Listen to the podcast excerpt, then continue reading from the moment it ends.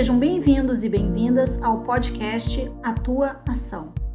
Este podcast é produzido por um coletivo de docentes do Instituto e da Universidade Federal do Rio Grande do Sul, IFRS e URGS. A cada episódio, buscamos interpretar temas e tópicos escolhidos pela equipe do podcast ou demandados pelo público pelas nossas redes sociais, contextualizando as discussões no atual quadro da crise causada pelo coronavírus. Eu sou Tatiana Silveira, professora doutora do IFRS Campus Restinga, aqui na cidade de Porto Alegre, e divido este, este episódio com a minha colega, professora Helena. Olá, Tatiana.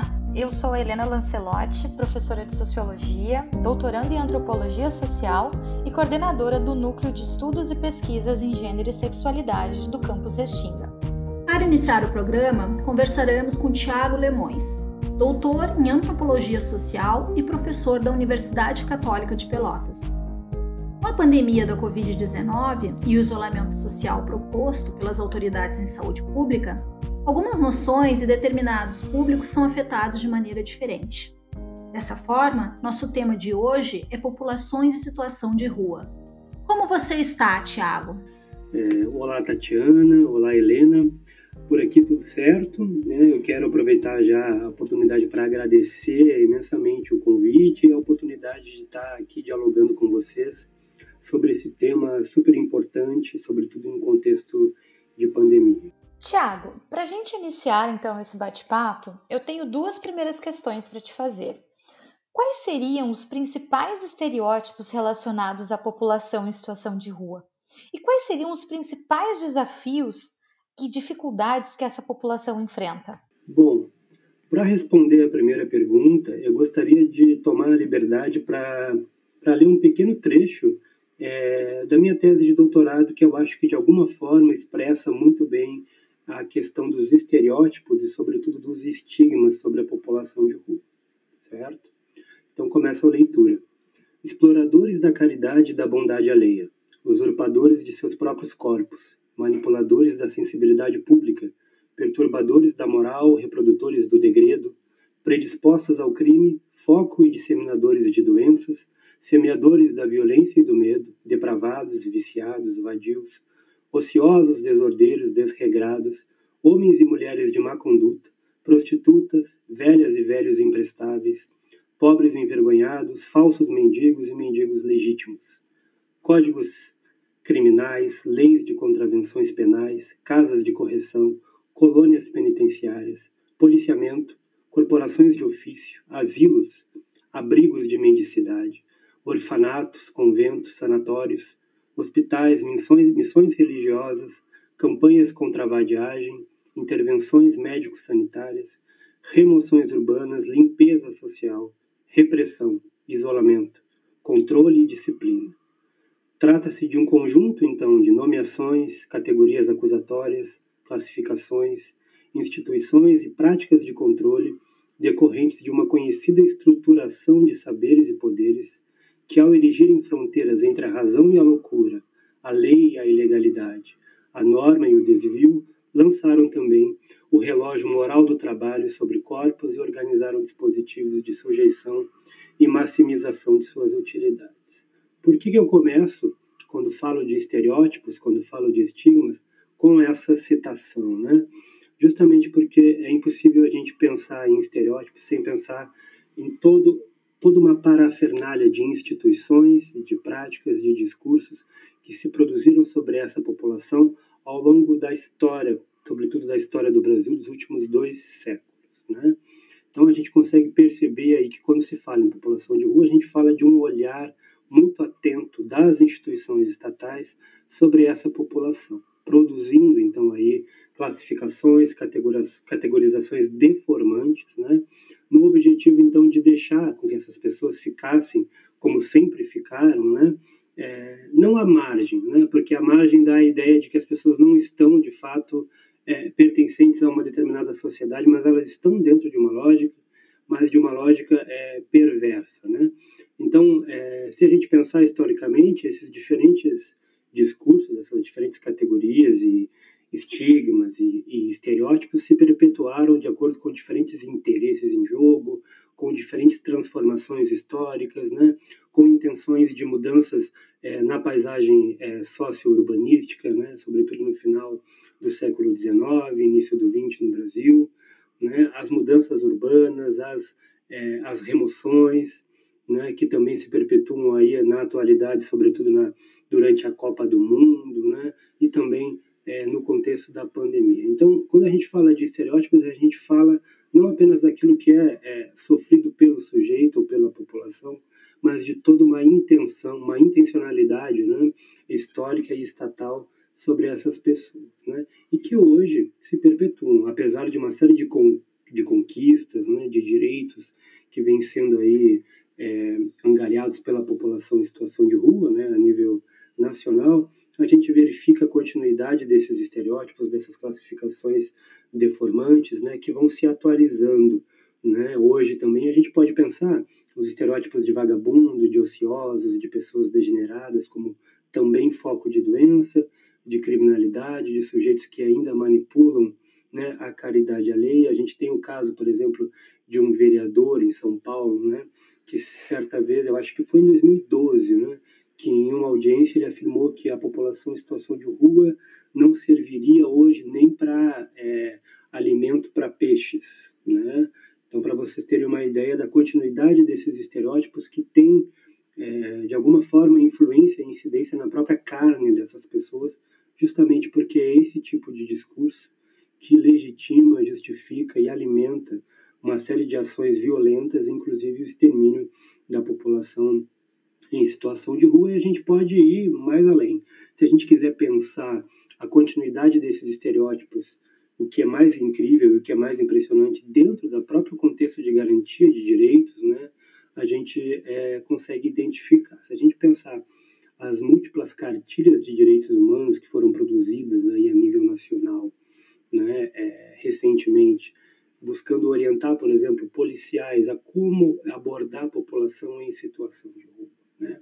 Nessas cartilhas aí do Ministério é, da, Segurança, da Secretaria de Segurança Pública, Secretaria Nacional, né, voltados então à garantia dos direitos da população em situação de rua, quando se refere a como abordar essas pessoas por parte dos agentes de segurança pública, né, existe uma série de orientações, como por exemplo usar luvas, né, é, revistar a pessoa antes de, de fazer qualquer atendimento, certificar que ela fique longe dos seus pertences, porque pode ali é, é, estar escondido alguma arma, né? Então, uh, novamente, mesmo dentro de um documento, de uma, né, de uma cartilha aí que representa uma conquista de direitos, nós percebemos a continuidade desses estereótipos que têm uma dimensão histórica, mas que estão aí é, se perpetuando no tempo. Né? E também a gente pode pensar a associação dessas pessoas ao uso de drogas, sobretudo ao crack, né? como um estereótipo que determina e que justifica a existência é, desses sujeitos. Então existe uma continuidade de estereótipos que se manifestam né? na violência e numa oscilação dos discursos, né? que vão, vão variar aí conforme as diferentes intenções. Então, quando a gente quer ir para a segunda pergunta da Helena, né, super importante, as principais dificuldades e desafios é justamente é, é, é a questão de é, enfrentar a cristalização, a solidificação desses estereótipos, que não são apenas estereótipos. Né? Quando eu digo que não são apenas, eu insisto novamente na ideia de que eles se eles alimentam as práticas de violência, eles alimentam, eles estão é, associados né, a, a, inúmeras práticas de violência e de extermínio. Se a gente pensar o caso do índio Galdino, por exemplo, na década de 90, está muito claro o que isso significa. Né? A justificativa para a morte, para o espancamento, né, pra, pra, na verdade ele foi é, é atearam fogo no corpo, né, é, do Galdino, a justificativa foi essa. Né? Nós não imaginávamos que fosse um índio, nós pensávamos que fosse apenas um mendigo. E apenas um mendigo, novamente, é um estereótipo que se perpetua no imaginário social, mas que tem incidência diretamente na prática. Então, o desafio é justamente esse, né? É, é, lutar contra esses estereótipos que alimentam as práticas violentas, e é isso que, de alguma forma, de muitas formas, na verdade, o Movimento Nacional da População de Rua vem fazendo, expondo a visibilidade, expondo as vozes das pessoas em situação de rua, expondo as suas dores, as suas lutas, as suas vitórias, né? E o quanto isso vai, ao circular por diferentes setores, através de vídeos, entrevistas, documentários, vai transformando de alguma forma a sensibilidade, as subjetividades e os olhares que são lançados para a população em situação de rua, mas isso ainda não é suficiente. Muitas, é, muitas questões ainda precisam avançar nesse sentido. Bom, Tiago, eu queria saber como as pesquisas das ciências sociais elas têm contribuído para a população em situação de rua. Bom, Tati, existe uma, uma contribuição é, é inquestionável da literatura, das ciências sociais, da sociologia, né, da, da antropologia, é, que caminha junto, de alguma forma, com a inserção dessa população no debate público, né, no cenário das políticas públicas. Se a gente pensar, por exemplo, a produção acadêmica da década de 70, né, que é uma produção relativamente escassa, mas que a gente pode apontar como marco é, dos estudos sobre população de rua do Brasil, a obra da Marie Gislaine Stoffels, né, intitulada Os Mendigos na cidade de São Paulo, que é uma abordagem, né, para a época, é, totalmente compreensível, né, é uma abordagem marxista, né, calcada então no método é, histórico dialético para pensar né, a existência né, e o crescente é, habitar de pessoas em situação de rua na, na cidade de São Paulo. Né? Mas tem uma, uma dimensão super importante desse trabalho, porque vai fazer uma certa denúncia né, dos processos de exploração e de exclusão produzidos pelo sistema capitalista que vai estar produzindo essas pessoas em situação de rua. Isso, de alguma forma, vai quebrando com discursos anteriores que focavam né, justamente no indivíduo, que culpabilizavam essas pessoas a partir de uma série, de, uma série de teorias, inclusive as teorias raciais, as teorias racialistas, né, que vão é, justificar uma criminalidade latente, né, uma degeneração biológica e social em determinados corpos, sobretudo os corpos negros que habitavam as ruas. Então esse trabalho ele tem uma importância, assim como os, as pesquisas subsequentes, né, num processo de denúncia e de ampliação do debate, de complexificação da compreensão do fenômeno da situação de rua, quando vai aos poucos né, é, atingindo uma discussão da superestrutura ou dos processos macrosociais. Né? Uh, isso vai ter também um aprofundamento na década de 80, mas é sobretudo na década de 90 né, que os estudos começam, sobretudo na antropologia, a se dirigir mais para uma dimensão da cultura da rua. Né? Então, se na década de 80 nós temos uma série de estudos que vão trazer é, o debate sobre a população de rua a partir do trabalho, a partir dos processos de exclusão e de, de, exploração, na década de 90 né, é, nós temos uma dimensão mais da cultura da rua, e aí todo um processo de compreender o modo de vida né, é, das pessoas que habitam as ruas da cidade, as suas estratégias de sobrevivência, as suas redes de solidariedade, de companheirismo, de afeto. Né? É, isso também vai, de alguma forma, contribuir, né, esses estudos, para compreender essas pessoas como sujeitos, obviamente, que produzem redes sociais outras, né, que não aquelas é, colocadas como o padrão da sociedade sedentária, mas que também ali produzem uma série de elementos culturais extremamente complexos, né, e que precisam ser compreendidos e analisados, sobretudo também para pensar as políticas públicas. Né? Só que também tem um efeito aí, que é um efeito culturalizante, nós podemos dizer assim, dessa literatura, né? que vai olhar apenas para uma cultura da rua né? e o quanto que isso tem implicações é, políticas na medida que é, transmite uma certa ideia é, essencialista né? dessa, dessa vida nas ruas. Já a partir dos anos 2000, a gente pode pensar aí uma literatura que emerge, né, é, junto com o próprio Movimento Nacional da População em Situação de Rua, que surge em 2005. Né? isso vai produzir também uma mudança no próprio modo como se faz né, pesquisa junto a essas populações. Né? E aí nós poderíamos aí pensar já em pesquisas engajadas com a luta das pessoas em situação de rua. Então, não mais apenas antropólogos e sociólogos que é, se relacionam com essas pessoas para fazer entrevista, para fazer trabalho de campo, para redigir seus diários, né? É, é, num contato esporádico ou, ou, permanente nas ruas, né? mas também antropólogos, sociólogos, sociólogas, antropólogas que passam a militar junto com essas pessoas né, e desenvolver aí uma pesquisa engajada né, e muito atenta às demandas das pessoas em situação de rua, seus processos de reivindicação, né, e muitas vezes submetendo o seu próprio conhecimento produzido à avaliação desses militantes, né, para que possam aí também pensar numa uma pesquisa construída coletivamente entre a pesquisa, a universidade, os movimentos sociais, né? Tiago, e nós sabemos, né, como tu bem, muito bem coloca aqui, que tu acompanhou durante um, um, longo tempo o movimento nacional da população em situação de rua. Uh, muitas pessoas talvez não conheçam que a população de, em situação de rua ela tem um movimento social.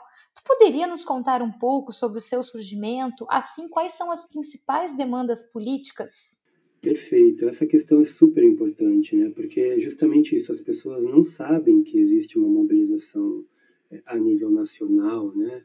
É, quer dizer, muitas pessoas não sabem, sobretudo, e aí o que é mais impressionante, aquelas que trabalham na máquina estatal, né? agentes de saúde, às vezes de assistência, de segurança pública, né? que continuam olhando para essa população numa lógica assistencialista e nunca como sujeitos de direitos, né? porque aí é uma mudança de paradigma né? imensa. Né? É, bueno, mas a gente pode pensar o surgimento do movimento nacional da população de rua sempre contextualizando né, é, que nós estávamos num, é, num governo, né, o movimento ele emerge em 2005, então nós estamos localizados aí né, num governo de, de orientação é, de, política de esquerda, mas que vai, sobretudo, estabelecer um diálogo muito intenso com os movimentos sociais, que vai trazer diferentes atores né, da sociedade civil organizada para dentro é, é, das instituições de governo para debater, para discutir, para produzir políticas públicas. Então, é, é, nesse cenário de abertura, aquilo que o Boaventura de Souza Santos chamaria de novíssimo Estado como novíssimo movimento social, que é justamente essa abertura, essa essa, é, essa mistura total entre a própria máquina estatal e os movimentos sociais, produzindo e coproduzindo ali políticas públicas. Mas tem também, é, junto a isso, né, num cenário mais localizado, é, um episódio específico, que é o massacre da Praça da Sé.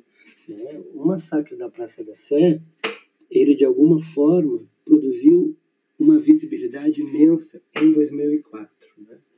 quando em agosto, dia 19 de agosto, uma série de, de assassinatos e de violências ocorreram. Então, é, em São Paulo, na Praça da Sé, é, contra as pessoas em situação de rua. Foi uma sequência é, de assassinatos, né, de espancamentos que culminaram na morte de sete pessoas em situação de rua, o que teve uma grande visibilidade a nível nacional e internacional. Uma série de autoridades se manifestaram.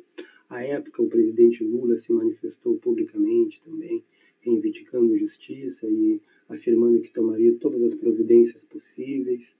Né? O fato é que é, o lamentável episódio do massacre da Praça da Sé né, é, produziu uma sensibilidade, é, mobilizou uma série de atores, na verdade mobilizou não, costurou, né, costurou uma série de entidades e de atores que lutavam pelos direitos humanos, né, por uma, costurando então essas, esses atores numa causa nacional, né, o que vai culminar então, né, após uma série de diálogos, na, na inauguração, então na, na formação do Movimento Nacional da População em Situação de Rua em 2005. Né? E desde então, é, o movimento, nesses 15 anos de existência, né, ele vem se, se espalhando por diferentes estados né, é, do país, com coordenações estaduais, né, e que vem aí se, é, se constituindo e se fortalecendo inclusive num processo de interiorização, né, para outros municípios do interior do, dos estados, né, criando as suas bases e trazendo uma série de demandas, fazendo uma série de reivindicações. Né. É, uma das grandes conquistas do movimento nacional é o Decreto 7053 de 2009, né, que vai instituir pela primeira vez então uma política nacional para as pessoas em situação de rua, uma política que está totalmente é, é, embasada nos princípios dos direitos humanos, que vai colocar, então, vai afirmar as pessoas em situação de rua como sujeitos de direitos e não mais como objeto de ações isoladas de solidariedade e de caridade, que são importantes sim, sobretudo no contexto de pandemia, mas não devem ser ações que, é, que com frequência se direcionam a essas pessoas, mas sim por políticas públicas efetivas, permanentes. Né? É, e aí essa política também ela institui uma é, institui que os municípios os, e os estados também façam é, pesquisas de contagem em relação a essa população, contagens é, censitárias, né, é, que criem então os centros de referência especializado para a população em situação de rua, né, que institua então o comitê de acompanhamento e monitoramento é, intersetorial das políticas para as pessoas em situação de rua, que é um comitê então que funcionava, foi vetado, agora foi é, extinto pelo é, atual presidente da República, né, mas é, funcionou por muito tempo como um comitê intersetorial, envolvendo inclusive representantes do movimento social que monitoravam, acompanhavam, inclusive formulavam políticas públicas a nível é, nacional. Né? E hoje as demandas, infelizmente, da população em situação de rua têm é, se focado em questões tão, é tão menores que já tinham sido, digamos assim, avançadas, né? mas que hoje, no atual contexto extremamente perverso em relação às populações vulnerabilizadas, né? precisam ser retomadas, como, por exemplo, o acesso à saúde, o acesso à higiene e mesmo o acesso à própria alimentação. Né? Então, o movimento ele tem se constituído assim com avanços, com retrocessos, né, como qualquer movimento social, mas o que é mais interessante e lamentável é que uma das pautas é, que permanece sempre em toda a história, é, essa história recente do movimento social, é a questão da violência de Estado. Né? A violência de Estado, a violência perpetrada pelos agentes é, da segurança pública, sobretudo, contra essa população. Então, apesar de uma série de conquistas, de uma série de avanços em termos de políticas, a violência contra esses corpos, e que são corpos negros, né, segundo algumas pesquisas que foram realizadas e que trouxeram a dimensão racial é, da população em situação de rua, nós estamos falando de corpos majoritariamente negros que continuam sendo objeto de violência estatal. E Tiago, uh, complementando um pouco né, a, a questão anterior sobre a sua relação né, com o Movimento Nacional da População em Situação de Rua, eu queria que tu falasse um pouquinho sobre a relação né, do seu trabalho, que tu se coloca como um pesquisador e também colaborador do Movimento Nacional da População em Situação de Rua. O que seria isso? Então, Helena, essa também é uma questão super instigante, né? Sobretudo para nós que trabalhamos com a antropologia, com a sociologia, né? O movimento social da população em situação de rua, mas não só, eu acredito que outros movimentos também, né? Tem uma, uma forma muito instigante de lidar com o Estado, com as instituições estatais, né? Que é, de alguma forma, acessando, dialogando, reivindicando, mas também denunciando e, sobretudo, desconfiando de todos os agentes, de todos os atores que se aproximam do movimento social. Né? E isso se refere justamente a toda uma história né, é, dessas pessoas em relação ao Estado, que sempre foi uma história também marcada por violência, também marcada por processos é, é, de subjugação. Né? Então as pessoas têm uma desconfiança que é, é muito evidente em relação ao Estado. E os pesquisadores não estão fora desse processo de desconfiança. Né? Então, a primeira questão que se coloca a um pesquisador no movimento social é que a sua intenção não seja apenas fazer uma pesquisa, né? que vai beneficiar apenas a universidade ou que no máximo vai trazer alguma visibilidade para o movimento quatro anos depois de uma tese. Né? Não o que se coloca em relação a, a, esses atores, a esses pesquisadores, né, o que também foi feito em relação a mim, é que se tenha um engajamento né, com as lutas, né, que esses pesquisadores não sejam apenas pesquisadores, mas engajados então numa mobilização social, né, que estejam ali cotidianamente contribuindo, não apenas em termos acadêmicos, mas também em termos de luta, de reivindicação, né, e, e enfim, isso me leva à dimensão do é, da afecção, né, do afeto. Né? E eu, quando eu falo afeto, eu estou falando muito mais no sentido é, da antropóloga Gianni Favre Sadar, né? A ideia da afecção, ou seja, daquilo que afeta os sujeitos, né? das mesmas forças que afetam as pessoas, os nossos interlocutores, também é, afetam de alguma forma o próprio pesquisador. Né? E na minha, é, no meu envolvimento com as pessoas em situação de rua ao longo da etnografia no doutorado, isso ficou muito evidente na medida em que eu também é, é me colocava em uma série de situações em que a indignação em relação às violências, em relação é, à própria, é, ao próprio descaso das instituições estatais, se colocava. Né? E era muito evidente, de, todo, de modo que em muitas situações, em muitos momentos, eu simplesmente deixava de lado é, a pesquisa e mergulhava em outras demandas, em outras questões que é, estavam me atravessando o tempo todo. Né? Então, é, pensar a pesquisa, pensar um pesquisador engajado, um pesquisador apoiador do movimento, é pensar também, primeiro, nessa lógica é, de compreender como que o movimento lida com o Estado e pensar a universidade também como Estado que vai estabelecer uma relação de poder também dentro do movimento social. Então, as pessoas já sabem disso, sabem muito bem como lidar com esses atores, né? Essa é uma primeira dimensão. E a segunda dimensão é a questão ética da pesquisa, né? A questão ética da pesquisa com os movimentos sociais. O que, que eles nos ensinam. Não é a universidade que ensina nesse caso. São os movimentos sociais que estão nos ensinando a conduzir uma pesquisa que tem que estar sempre sendo revista, né? sempre sendo, de alguma forma, dialogada. Né? A própria escrita da, da, pesquisa tem que ser dialogada. No meu caso, no final da, é, no final da escrita da tese, né, eu tomei uma decisão. Né? Eu resolvi partilhar os capítulos com o movimento social, partilhar tudo que eu tinha escrito. Né? já vinha partilhando alguns artigos ao longo do processo. Né? Mas no final, quando o trabalho já estava pronto, né, antes de enviar para a banca, antes de marcar a banca, né, eu resolvi então é, submeter à leitura dos militantes e outros apoiadores do movimento social. Né? E aí, bom, muitas pessoas se colocaram né, é, por e-mail, marcaram uma reunião comigo. Né? Eu lembro que ao todo, eu tive três reuniões com militantes e com apoiadores do movimento, né? para esclarecer alguns pontos, para retirar algumas passagens que eles consideravam que não era muito adequada, para inserir é, outras questões que eles lembravam e que seria bacana de colocar, porque daria uma visibilidade importante para o movimento social. Né? E quando eu compartilhei com eles, eu deixei bem claro: eu estou aberto a modificar o texto, né, a cortar, a acrescentar, o que vocês acharem necessário.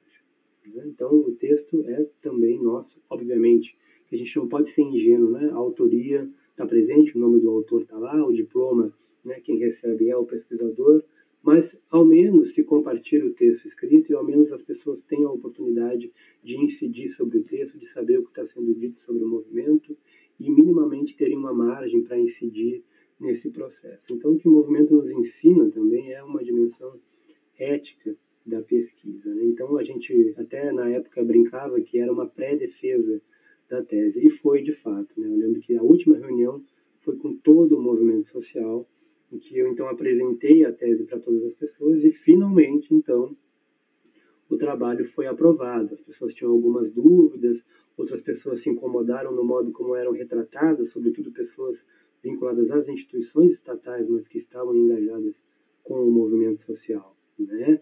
É, ficaram incomodadas no sentido de se verem como uma autoridade também dentro do movimento, de perceberem ali que tinham um, determinado poder de decisão e de, e de, de orientação dentro do próprio movimento que vinha do próprio vínculo com as instituições estatais, né? Mas que no final, então, nessa última reunião, essas mesmas pessoas disseram que é, ao invés de ficarem incomodadas, ficaram desacomodadas, no sentido de perceberem e entenderem o seu papel dentro daquele movimento. Então a pesquisa foi finalmente aprovada pelo movimento para que pudesse ser então enviada à banca e defendida. Né? E foi defendida com a presença é, das pessoas em situação de rua na plateia, mas também na avaliação. Né? Eu lembro que na banca é, nós quebramos o, o, protocolo, né? na época minha orientadora era a professora Patrícia Schuh, e ela, é, ela ao final chamou a população em situação de rua para frente, então, da banca, para que elas pudessem também é, comentar o meu trabalho, se manifestar em relação é, aos vínculos que nós tínhamos estabelecido ao longo desses quatro anos. Né? E a nota final da é, a avaliação final da tese foi feita considerando também a avaliação dessa banca que era o próprio movimento social. Mas tudo isso, gente, muito no aprendizado com o movimento social. Né? Foram estratégias que a gente, que a gente vai, de alguma forma, desenvolvendo nessa relação né, é, com os movimentos sociais e com as suas próprias estratégias né, de barrar processos extrativistas né, de produção de conhecimento que muitas vezes não, é, é não correspondem àquilo que as pessoas estão vivenciando, reivindicando, enfim. Né? Então, esse foi é, mais ou menos o processo de envolvimento e a partir, a partir dessa posição, né, desse lugar, que eu penso uma pesquisa é, engajada. Que ótimo, Tiago. Eu acho que é muito importante a gente perceber né, o movimento social, tanto dentro da universidade, né, com, com as nossas pesquisas, quanto a importância que eles têm para discutir determinadas temáticas. Né? E para a gente finalizar, eu gostaria de saber, Tiago, o que você acha, quais são os maiores desafios dessa população ao vivenciar a pandemia da Covid-19 e como o Movimento Nacional de População de Rua e demais iniciativas estão se organizando no combate à Covid-19. Perfeito, Tatiana. Olha, essa é uma questão extremamente delicada de, de debater hoje, né? Primeiro, a gente sabe que né, isso já é um discurso comum hoje quando se discute a pandemia, né? A gente sabe que as orientações universalizantes da, da OMS, né, desconsideram uma série de, de desigualdades, né, de vulnerabilidades que são é, verificáveis nos processos mais locais, né, é, de diferentes realidades. Né? E a população em situação de rua é um desses processos, quando a gente sabe que as orientações de isolamento social, de higienização das mãos, né, e tantos outros, né, é, as outras orientações de cuidado, de prevenção, não estão é, acessíveis, não só à população em situação de rua, mas muitos outros é, grupos, né, que são aí parte de um contingente muito grande de, é, de pessoas vulnerabilizadas. Né? E aí, quando a gente é, percebe isso, a gente se dá conta que é, as ações governamentais para tentar resolver essa questão, elas são as mesmas se a gente pensar é, historicamente. Né? Quais são as soluções mais visíveis hoje né, em determinados municípios para tentar acolher essa população. Abrir um espaço físico para que elas tenham um lugar para dormir e se alimentar. Né? Ou seja, né, o processo de retirada das ruas momentaneamente. Né? E a articulação com as secretarias de saúde, a articulação com é, os órgãos responsáveis pelo acesso à justiça, né? a articulação com uma série de outras políticas e serviços disponibilizados, né? quando a gente pensa pela lógica dos sujeitos de direitos, não acontece. Né? Então a gente percebe uma continuidade aí, né? uma continuidade de, de ações que beiram, inclusive, a higienização social, né? sob o discurso da proteção e da disponibilização de um espaço para higienização, para acolhimento. Né? Então, além disso, tem muitos outros perigos que se colocam aí. Quais são as condições desses lugares que estão sendo abertos para acolher a população em situação de rua é, num período de isolamento social? Né? As pessoas são testadas, existem testes disponibilizados para saberem se não existem é, assintomáticos que possam, dentro dos quartos em que as pessoas vão dormir, transmitir o vírus para as outras? Se não existe esse espaço de acolhimento, não seria um tiro no pé? Não seria um caminho para a morte? Essa é uma questão que se coloca. Não sou eu só apenas que estou colocando, mas o próprio movimento social, sobretudo em Porto Alegre, vem levantando esses questionamentos. Né? Além disso, por que, que algumas, alguns, é, algumas torneiras públicas, banheiros públicos foram fechados, sobretudo na capital? Justamente para deixar com que determinadas pessoas não tenham acesso. Simplesmente não tenham acesso. Então é uma política de exposição à morte. Né? as pessoas não têm acesso ao mínimo, que é a higienização das mãos. Né?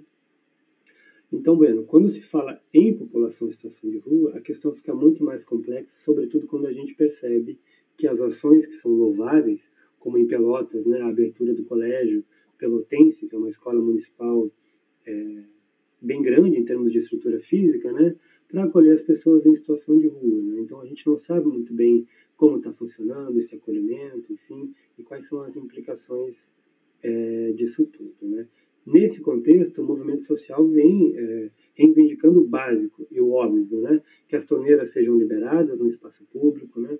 que pias com, é, com sabão, com materiais de higiene sejam disponibilizadas né? nas cidades, né? nas ruas, para que as pessoas possam ter acesso à higienização, né? que se aumente o contingente de pessoas, de agentes do consultório é, na rua, né? que é um setor aqui das, é, um setor das secretarias de, de saúde voltados ao atendimento específico da saúde das pessoas em situação de rua, né? Enfim, é um momento, seria um momento super propício né, para o debate sobre os direitos da população em situação de rua e para a formulação de uma política pública permanente, né, é, para garantir de fato todos os direitos a que essas pessoas têm acesso ao trabalho e renda, à saúde, à educação, né, ao acesso à justiça e tantos outros. Né? Não apenas é, uma ação que visa aí mostrar o quanto que é, as prefeituras, né, os governos estão sensíveis em clausurando as pessoas novamente, né, de forma muitas vezes irresponsáveis e sem o cuidado necessário com, com a saúde. Então, os movimentos vêm se organizando no sentido de denunciar esse processo e também reivindicar o mínimo, né, que é, é os, os mecanismos, os instrumentos é, fundamentais para o cuidado, para a higienização dessas pessoas. Tiago, eu gostaria de agradecer a sua presença nesse, nesse espaço virtual, né, e falar que foi excelente, assim, a aula que nós tivemos a oportunidade, né, de, de escutar hoje sobre população em situação de rua, sobre violência, sobre Estado, sobre políticas públicas também para essa população, e também, né, tomar um pouco mais de conhecimento sobre a existência do movimento nacional da população em situação de rua, assim como uh, toda essa discussão que envolve né, como é fazer pesquisas com diversos públicos, assim como fazer pesquisa com o movimento social. Né? E tu nos traz também uma forma né, de pensar uh, como fazer pesquisa, uh, a, a, própria produção né, desses novos. De, de, novos tipos mesmo de conhecimento, né? Então eu queria agradecer mais uma vez a, a tua presença, o aceite em estar aqui com a gente. Tá? Então, muito obrigada. Bom, Helena e Tatiana, eu quero agradecer né, imensamente é, o convite, essa oportunidade de estar aqui partilhando com vocês algumas reflexões super importantes sobre população em situação de rua, sobre grupos vulnerabilizados em contexto de, de pandemia. Então, agradeço a rica oportunidade de retomar alguns temas, né? E aproveito também a oportunidade para divulgar um trabalho que a gente vem realizando aqui é, no município de Pelotas, né? Nós estamos agora é, há quase um ano com um grupo de antropologia e direitos humanos na Universidade Católica de Pelotas, né, que é um grupo vinculado ao nosso programa de pós-graduação em política social e direitos humanos, que vem realizando uma série de pesquisas sobre população de rua aqui na cidade, né, enfocando em, em questões de gênero, raça, classe, mas também violência e, sobretudo, violência é, estatal certo? Então eu agradeço novamente, muito obrigado e um abraço para você. Obrigada, Tiago, pela sua participação nesse episódio. E agora a conversa segue com o meu colega Maurício Polidoro.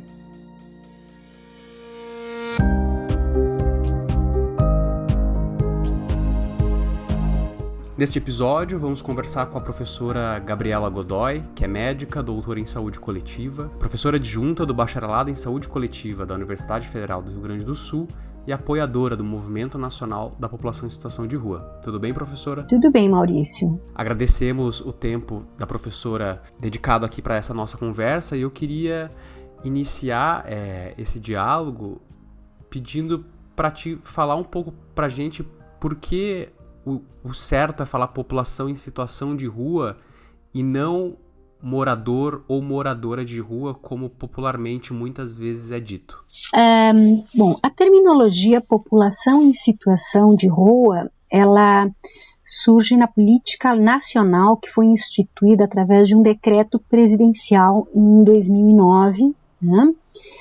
Uh, e justamente assim é uma terminologia uh, que ela referenda a ideia da população em situação de rua como uh, pessoas, uh, sujeitos de direitos e de garantia da questão da cidadania. Né?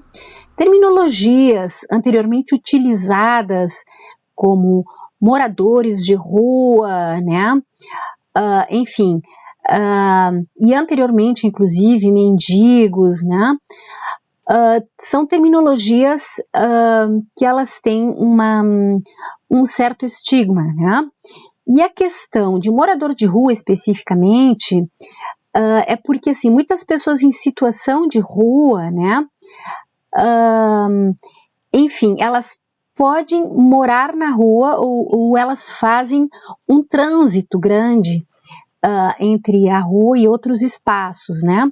Mas pessoas em situação de rua é a terminologia que se considera mais adequada, né? Uh, em função dessa primeira questão que eu falei, né?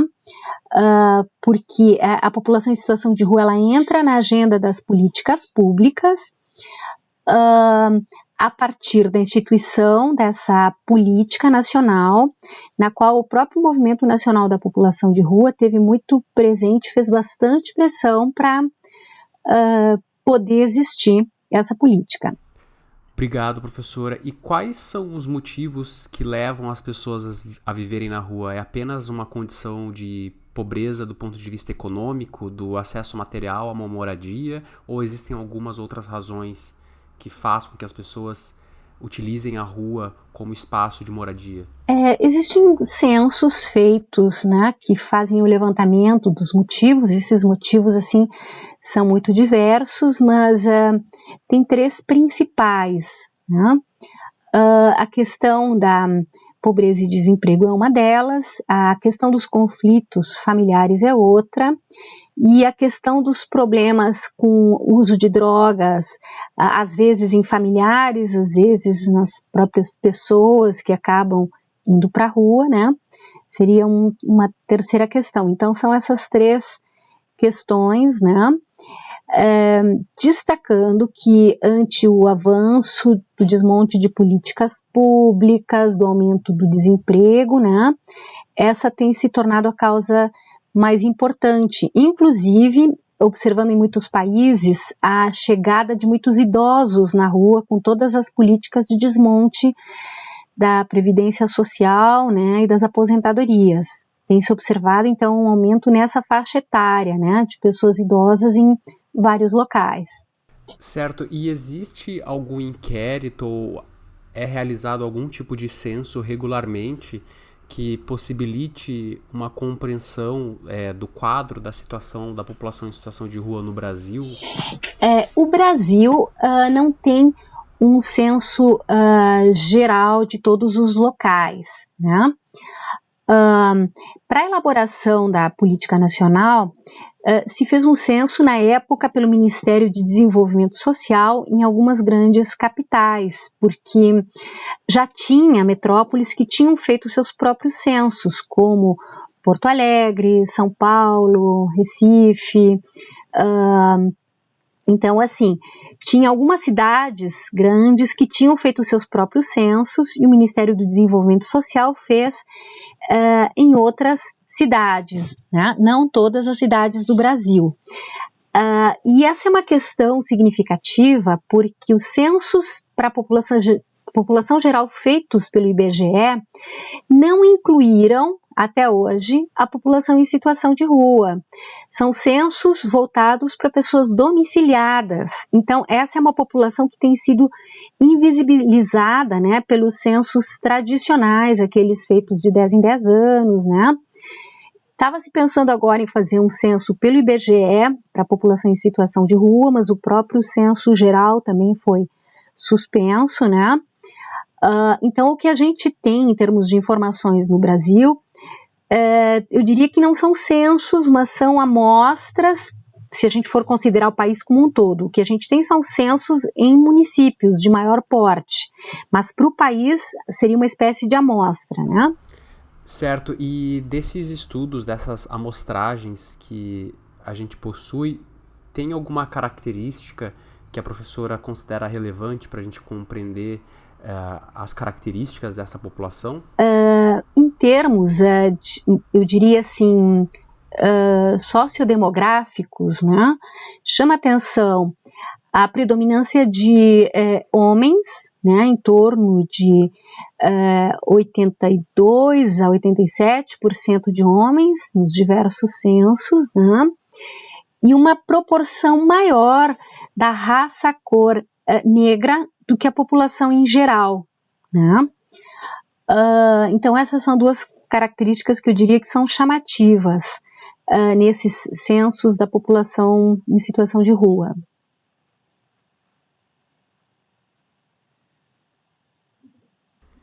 Obrigado, professora. E hoje as instruções das autoridades sanitárias do Brasil e do mundo, né, é de intensificação da higiene pessoal e também da higiene da residência, né? Então, volta e meia a gente observa na TV instruções de criarem áreas dentro das residências, que é uma espécie de área da transição do, do lá fora que é muito sujo e a casa com um espaço extremamente limpo. A gente sabe que o Brasil, boa parte da população vive em condições de pobreza e condições de moradia precárias. Como fica essas recomendações para a população em situação de rua que sequer muitas vezes tem acesso ao banho, à água é, potável? Essas recomendações para a população em situação de rua são uma fantasia, eu diria, né? São impossíveis. Uh, porque, é, enfim, o, as pessoas moram na rua, né? Não existe o dentro e o fora, né? Uh, então, é, é uma situação que é, para eles é praticamente impossível fazer, né? Uh, enfim, as pessoas que têm demandas, uh, a gente observa entre a população de rua que vem acompanhando, né, o desejo de ir para espaços onde possam fazer o isolamento, onde possam se proteger mais, onde possam ter acesso garantido e várias vezes por dia água, sabão, banhos, eh, questões da higiene pessoal, a própria alimentação, né? Uh, mas esse é um direito que ele não está garantido para todas as pessoas, né? Uh, em termos assim da oferta de serviços e equipamentos, a demanda é muito maior do que a oferta atual, né? Uh, aqui em Porto Alegre e em outros locais também. Certo, professora. E como que fica a situação dessa população é, nesse atual contexto da Covid? Porque nós sabemos que usualmente é uma população que enfrenta diversas barreiras de acesso aos serviços de saúde, da assistência. E hoje existe esse debate, né, que aparentemente a mídia descobriu que o Brasil tem uma periferia e tem muita gente que não tem condições dignas, né, de, de vida. É, como que fica as políticas públicas, como estão as ações do Estado para poder reduzir os impactos da pandemia especificamente para a população em situação de rua? Uhum. Bom, uh, as ações uh, elas uh, ficam sob responsabilidade de cada município, né? Então a gente observa diversas propostas, uma diversidade muito grande entre os próprios municípios, né? desde municípios que têm feito parcerias com a rede hoteleira para poder abrigar determinadas pessoas com uh, um perfil de maior risco de adoecimento uh, pelo Covid, né? Uh, até assim uma certa inoperância ou demora em, em, dar respostas, né? Eu diria, por exemplo, aqui em Porto Alegre eu posso dar o exemplo porque eu tenho acompanhado mais de perto, né? nós montamos um grupo no dia 19 de março, numa reunião uh, de diversos coletivos, eh, trabalhadores de serviços, coletivos de voluntários, enfim, né, para poder fazer essa discussão.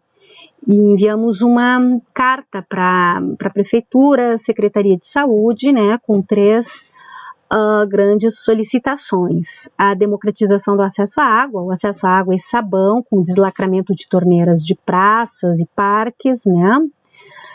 Uh, e instalação de banheiros, pias, enfim, né?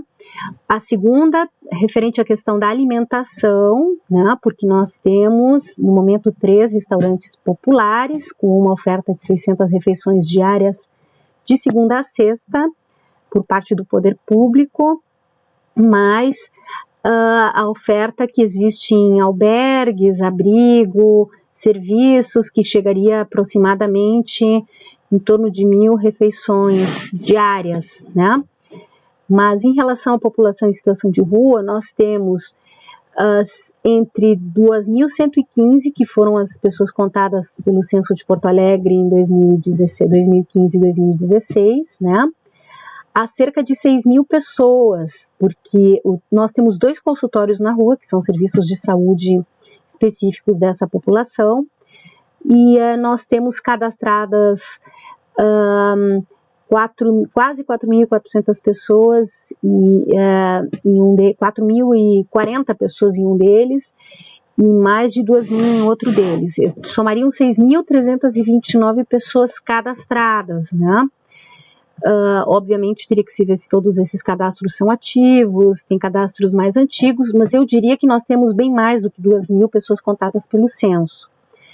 Com isso, uh, a oferta que uh, nós temos de alimentação, ela está bem aquém do necessário, né? E a terceira questão é cuidado em saúde e o espaço de abrigamento. A questão da moradia, que é um problema que caracteriza a população em situação de rua, não é específico da população de rua. Nós temos muitas populações sem teto ou em condições extremamente insalubres de moradia, né? Aqui no Brasil. E ao mesmo tempo é interessante que aqui em Porto Alegre nós temos muitos imóveis desocupados, né?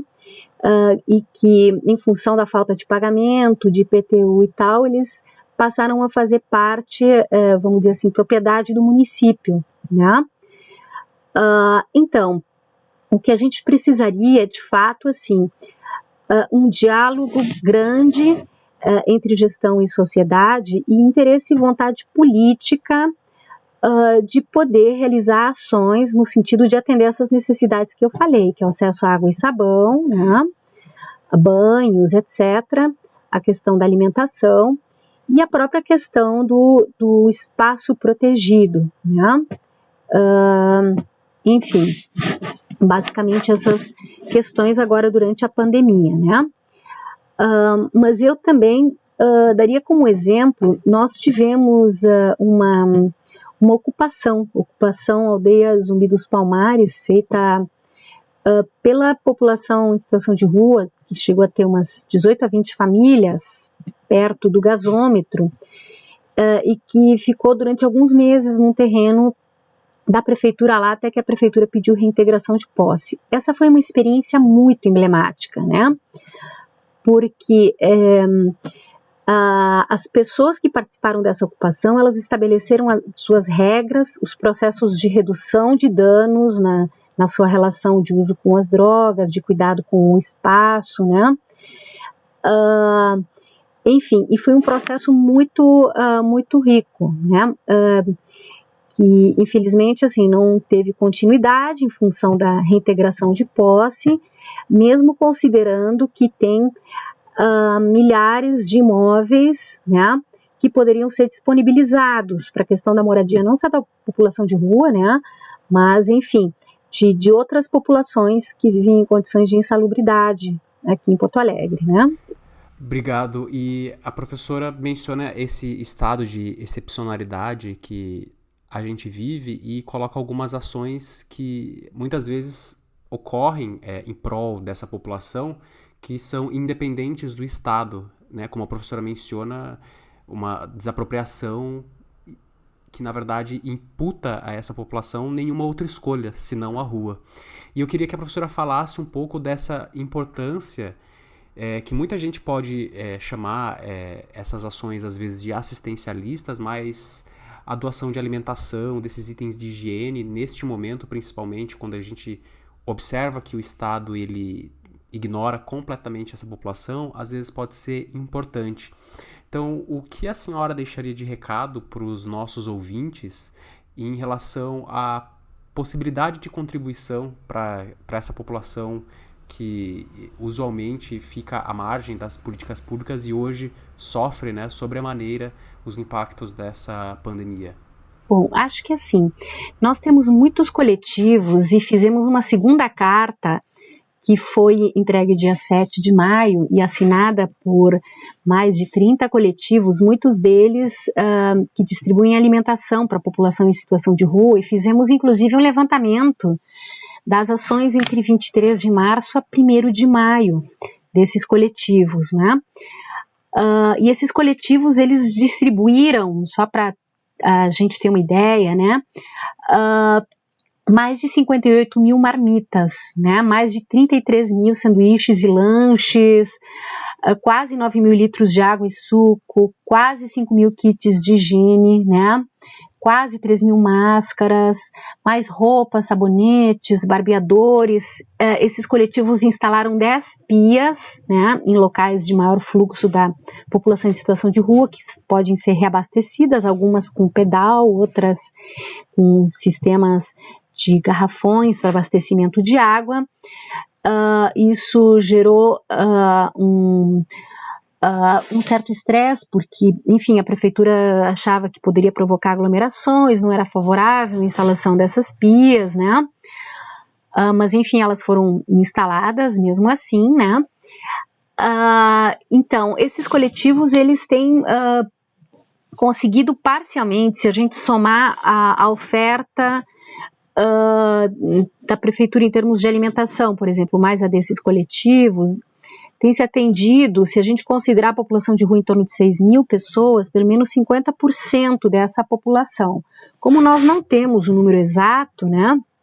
Enfim, uh, provavelmente ainda faltaria conseguir garantir uma refeição diária para uh, ah, quase metade das pessoas, né? Mas uh, é, e, e, a participação desses coletivos tem sido fundamental para poder fazer pressão sobre o poder público, né? Uh, nós enviamos a carta à prefeitura, ao próprio estado, prontamente o estado nos respondeu, né?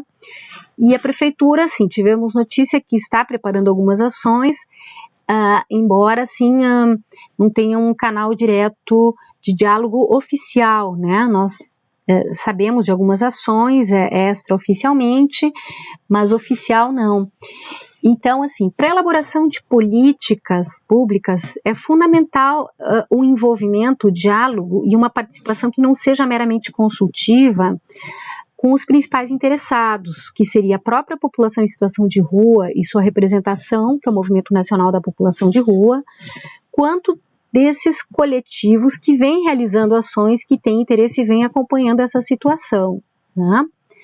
Uh, então, para nós pensarmos em processos uh, democráticos né, e participativos, é fundamental a construção de parcerias uh, e o pensar conjunto né, de ações. Né? Nesse, aspecto, nesse quesito, eu acho que eh, Porto Alegre, nesse momento, deixa a desejar, né? porque eh, seria fundamental poder alinhavar conjuntamente essas ações no sentido de parceria, né?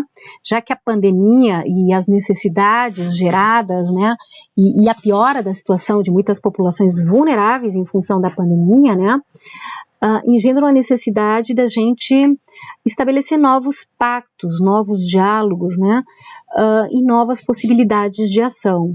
Enfim, uh, eu gostaria de deixar um pouco essa reflexão e essa demanda, né? Que inclusive é uma questão que nós discutimos bastante num grupo que vem se chamando de grupo super, suprapartidário, né, de uh, apoio à população em situação de rua ante a pandemia do, da, do Covid-19. Né? Obrigado, professora Gabriela, por essa conversa sobre a população em situação de rua. Cada episódio aqui do nosso podcast a gente tenta trazer a contextualização desse momento que a gente vive e como afeta diferente né, a, os grupos populacionais. Então, gostaríamos de reforçar esse agradecimento pelo tempo dedicado aqui para o nosso diálogo. Muito obrigada. Eu gostaria de agradecer aqui o convite, uh, tanto em meu nome quanto assim de agradecer a todos os coletivos que vêm contribuindo, se dedicando, né, e, e trabalhando nesse momento uh, difícil para todos nós, né, mas pior ainda para as populações mais vulneráveis. Então, a, a agradeço a possibilidade de poder divulgar uh, essas questões.